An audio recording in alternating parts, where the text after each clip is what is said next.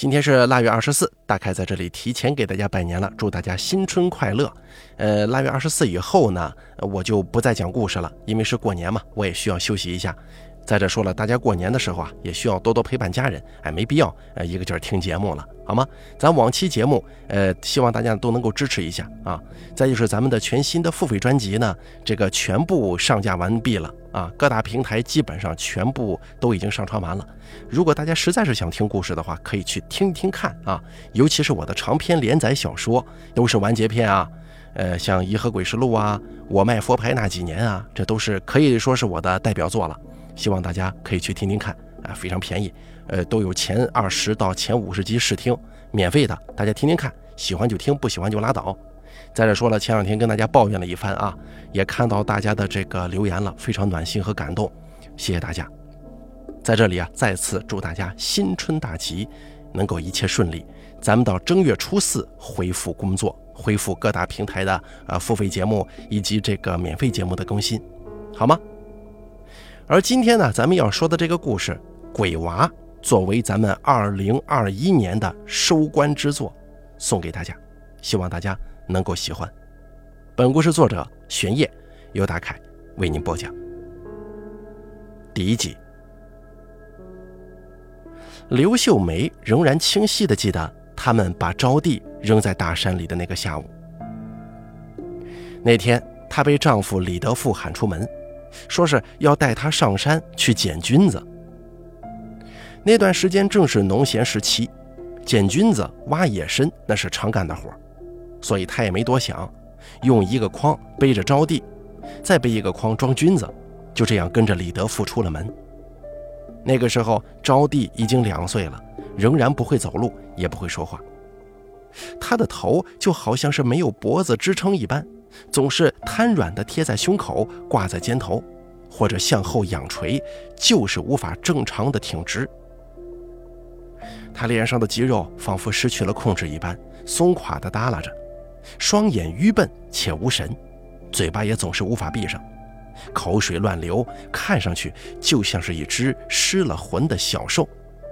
那副呆滞难看的模样，让丈夫李德富脸上的厌恶日益加深。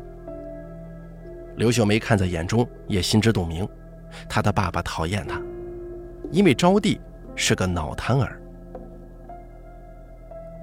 刘秀梅记得那天是个乌云低垂的阴天，本就不多的阳光被茂密的树冠再一遮挡，导致林子里几乎暗黄如夜。她伸弯着腰，在草丛里仔细摸索，不一会儿就捡了小半筐。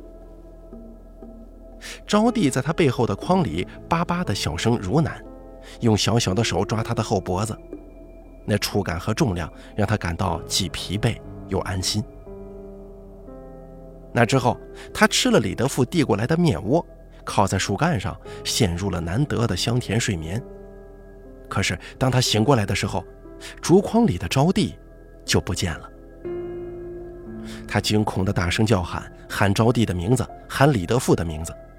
在阴暗的林子里头四处寻找，找了一会儿，李德富走了回来，说招娣走丢了，在他俩睡觉的时候走丢了，到处找没找着，兴许是被狼叼走了，没找头了。李秀梅扑在他身上，一边哭一边打：“李德富，你把他扔了是吧？你个爱千刀的，你把你闺女扔了呀！”李德富阴沉着脸把他推倒，拖着他往回走。刘秀梅哭嚎着用手刨地，手指在地上爬出了十道长长的指印。可是没用啊，她还是被李德富强行拖回了家，关在柴房里，足足关了一个月呢。她就这样猝不及防地失去了第一个孩子。婆婆端着碗，碗里装着鸡蛋，和声细语地跟她唠嗑。秀梅呀，你这是何必呢？丢了娃娃啊，这这不是常有的事儿吗？我小时候家里的兄弟姐妹，光是被狼叼走的有好几个呢。招娣又得了这么个残疾，没福气，长大了也是受苦。走了好，走了好呀，你再生一个不就行了？你还那么年轻，再生一个健健康康的胖儿子，啊？婆婆咧嘴而笑。两排牙齿在黑暗当中白得晃眼，让他想起了某种野兽。刘秀梅打了个寒颤，什么也没说，只能抱紧被子点头。在那之后没几天，李德富把他放出了柴房，可仍旧不准他出院子，只是在家每天烧饭洗衣。到了夜晚，李德富趴在他身上，气喘如牛的辛勤耕耘，刘秀梅一动不动地平躺着，任由他摆弄。兴许是被他这种不合作的态度给触怒了。你可得给我生个健康的儿子呀！你听到了吗，刘秀梅？李德富在黑暗当中低沉地对他说：“你要是再给我生个女娃娃，你自己好意思吗？”刘秀梅一言不发，倔强的沉默。她盯着天花板上的一块霉斑，出神地看。他总觉得那块霉斑好像变成了招娣的脸。他不由得喊了一声：“招娣呀！”叭的一声，黑暗当中突然传来一声回应。李德富像是被踩中尾巴的狗一样，猛地跳起来，提起裤子四处张望：“是谁呀？”刘秀梅从床上坐起，看着被吓得面色煞白的丈夫，愣了好几秒钟，才反应过来，原来他也听到了那声“叭”，那不是他的幻觉。招娣不会说话。因此呢，喜欢用嘴巴开合的时候制造出的叭叭声来传达一些感情。刘秀梅早就听惯了这种叭叭声，而她也知道李德富有多讨厌那种声音。两个人都不会听错的，那声叭是招娣发出来的。李德富推开窗，战战兢兢地伸出头去，壮着胆子朝窗外的夜色大声喊：“谁呀？谁在那儿啊？”叭。无垠的黑暗当中，再次传来清脆的回应。李德富咚的一声坐倒在地，像狗刨地一样划拉着腿，跌跌撞撞地逃出了房间。而刘秀梅却无比欣喜地起身，看向窗外的黑夜。招娣，招娣呀！可是再也没有八声传来了。只有仿佛带着韵律感的嘶哑的呼吸声，裹在冷风当中，一阵接着一阵的灌进他的房间。第二集，李德富着实被吓得不轻，一个多月没敢进房，婆婆也吓得每天烧香敬佛、磕头念咒，请来各种道士和尚，没日没夜的做法镇魂。刘秀梅坐在屋里，冷眼旁观。木鱼跟三清铃的声响充斥着原本寂静的夜，盖过了一切声音。他在屋子跟院中巡视，站在门口向远方的黑暗眺望，却再也无法听到那似有似无的叭叭声。就这样过了两个月，叭声再也没出现过。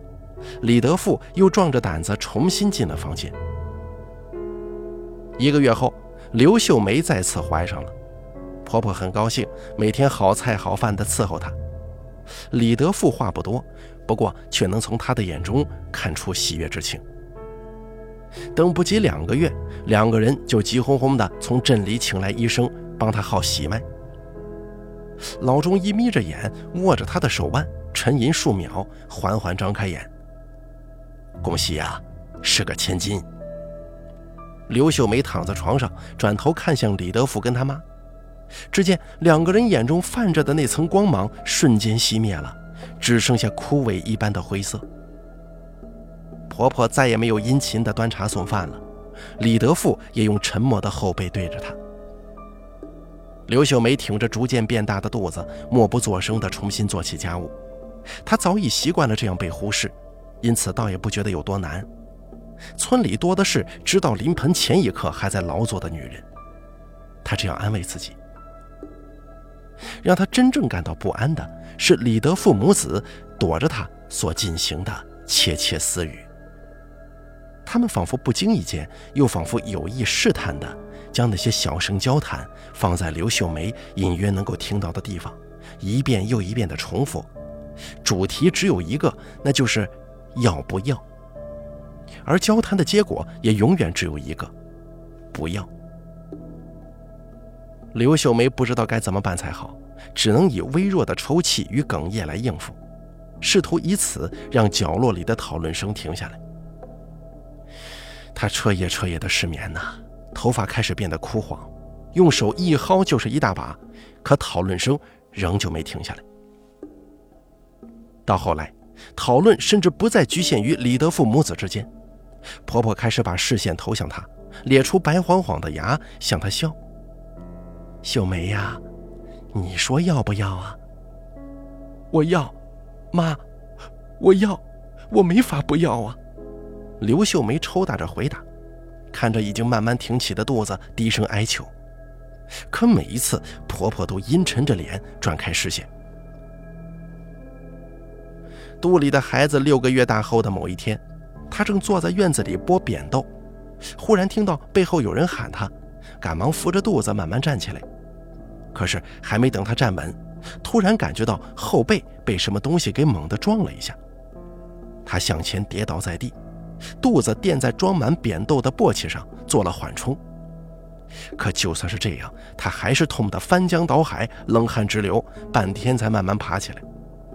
他转头向后看，发现李德富挑着两担柴站在他身后，而婆婆则站在远处的屋门口，她的头遮住了日光，面目变得模糊不清。李德富冷淡地说：“你怎么这么不小心呢？没看见我正走过去吗？”她挑着柴走进了柴房，婆婆也慢慢的缩进了屋。刘秀梅坐在地上愣怔许久，终于慢慢反应过来，他们是想干什么。他打了个寒战，抱紧了肚子。从那之后，他加倍小心，时刻提防着背后与身旁，就连睡觉也恨不得睁一只眼。也不知是他的警惕起了作用，还是李德父母子放弃了那种念头。一直到临盆，他都安然度过。艰难的分娩持续了整整一夜，血流了满满一盆。当第一声啼哭终于响起的时候，他如释重负，眼前一黑，连娃的样子都没有来得及看一眼，就晕过去了。醒过来的时候，屋子里冷冷清清，一个人都没有。刘秀梅支撑起身子，坐了一会儿，本能的觉得不对。她摸索着下床，想往屋外走，发现右腿一阵麻痹，几乎失去了知觉。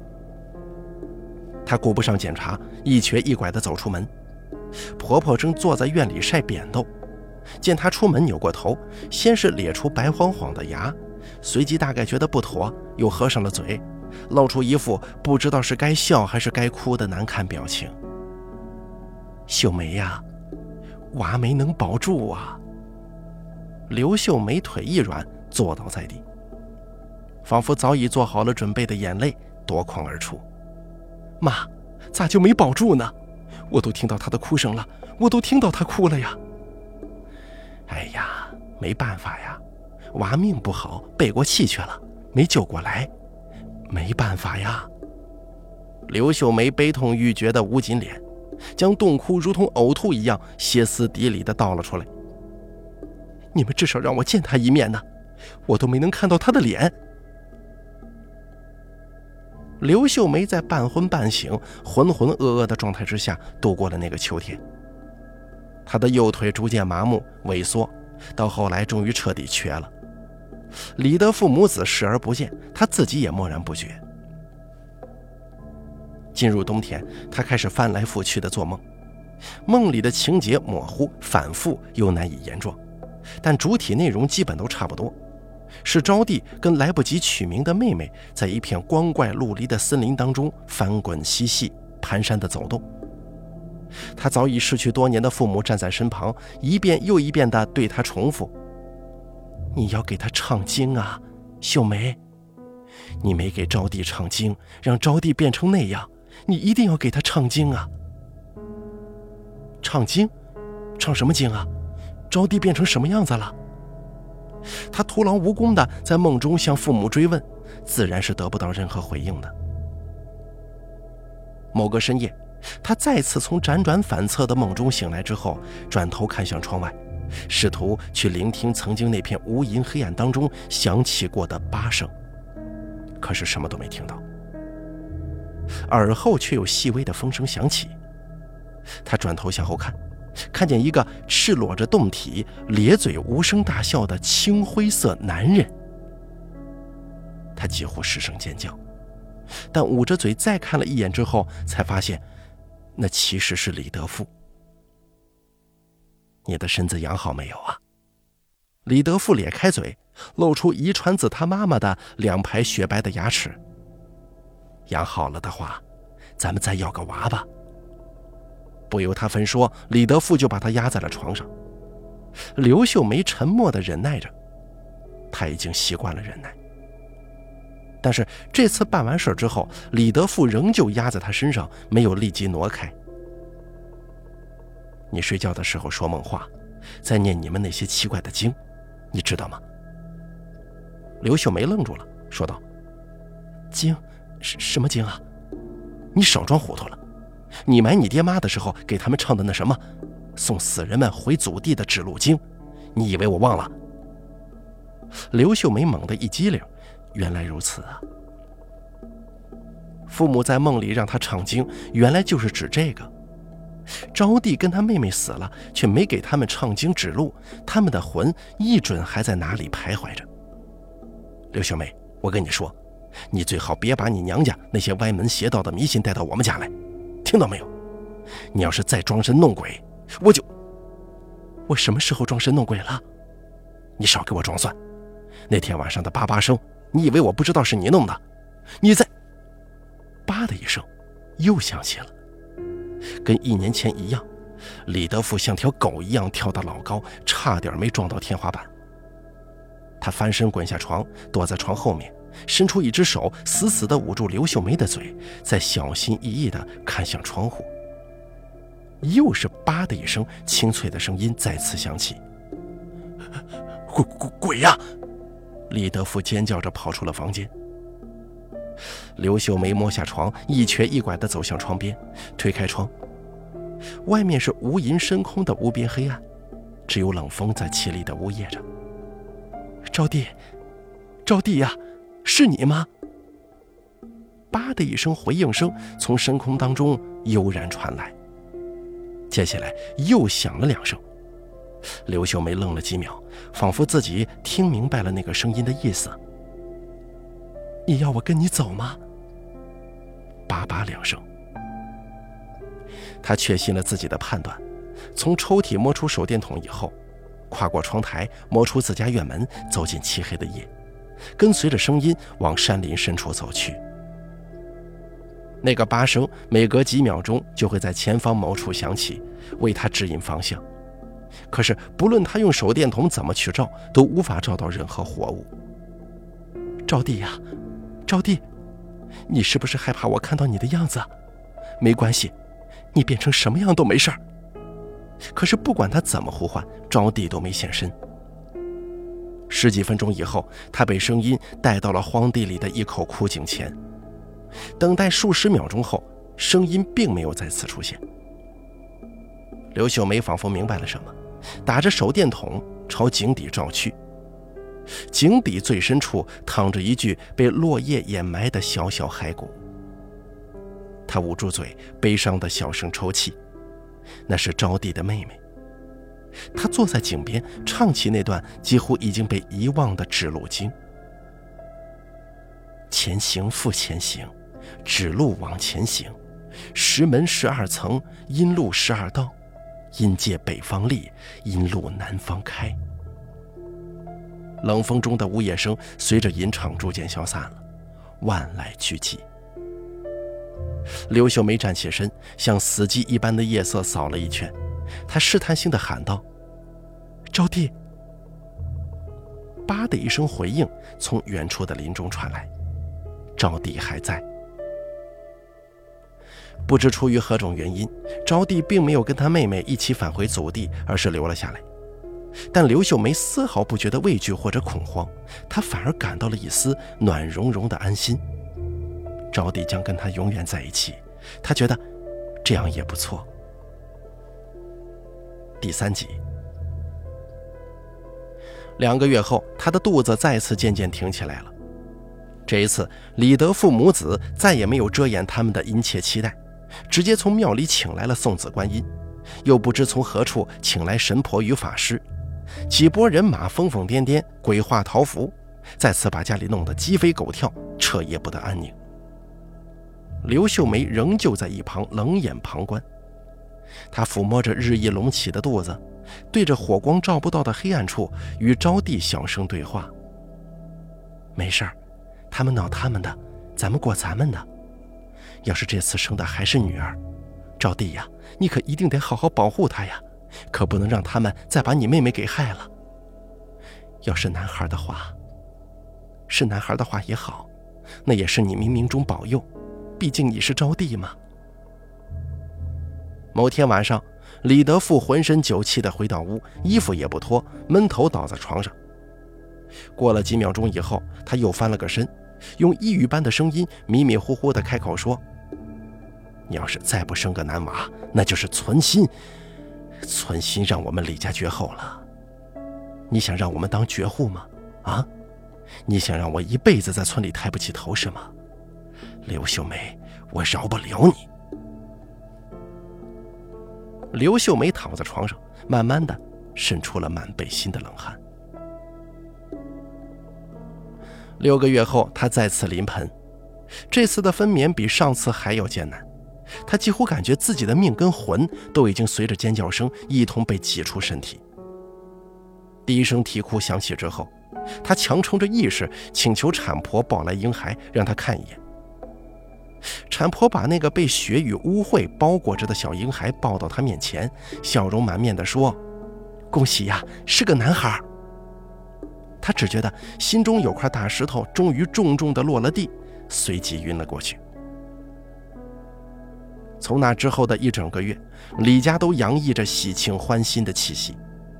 宝宝白胖健康，皮肤红润，生下来就快有十斤重，哭声响亮而又高昂。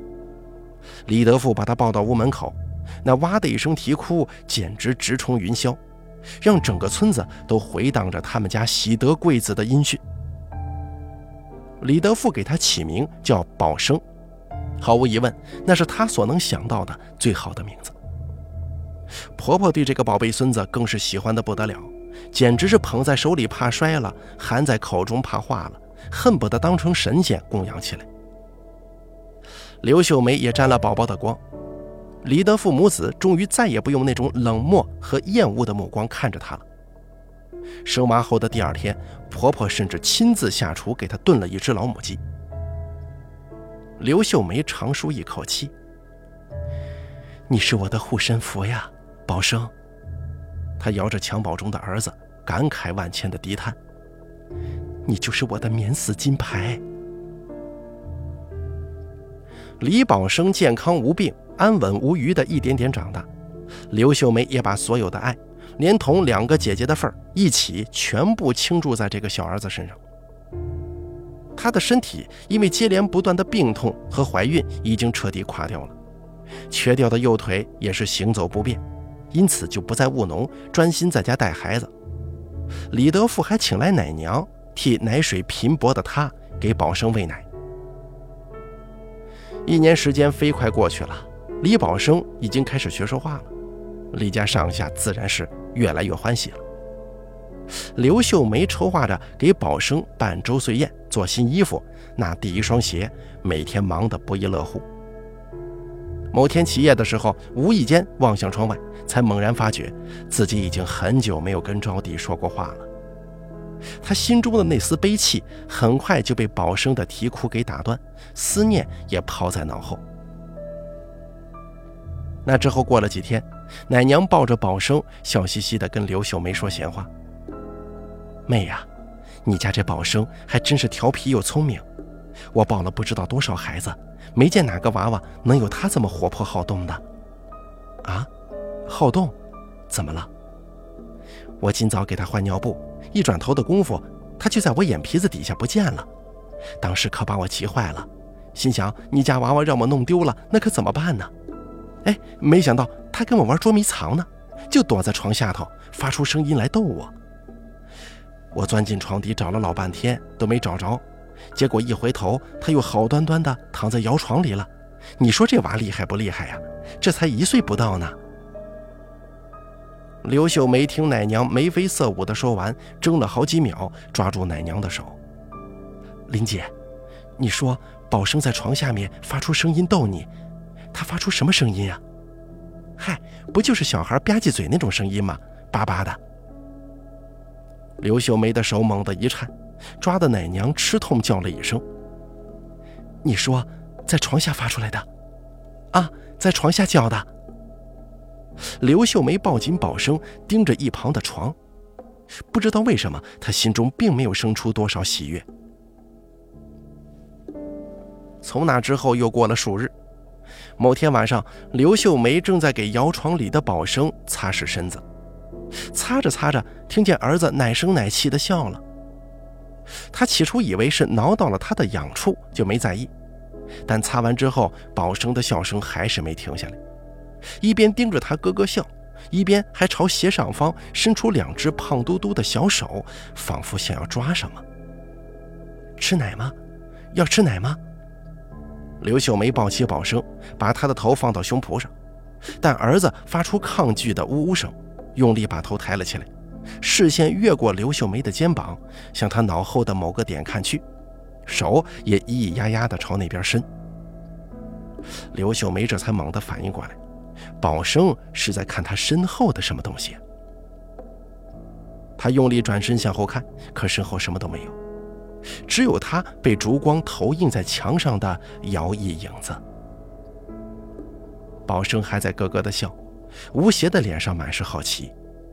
这个时候，他的手已经变成了向上伸展，小脑袋也在努力的往上抬。刘秀梅看着他的眼睛注视的方向。意识到那个东西转移到了头顶，而接下来只听到头顶传来清脆的一声“叭”，他全身的神经仿佛被那个声音猛地吊起，扯着他的头往上看去。招娣愚痴无神的脸就在头顶正对着他呢，不过那是霉斑。他在失声尖叫之前分辨清楚了那张脸。是屋顶那块，他一直觉得很像招娣的霉斑。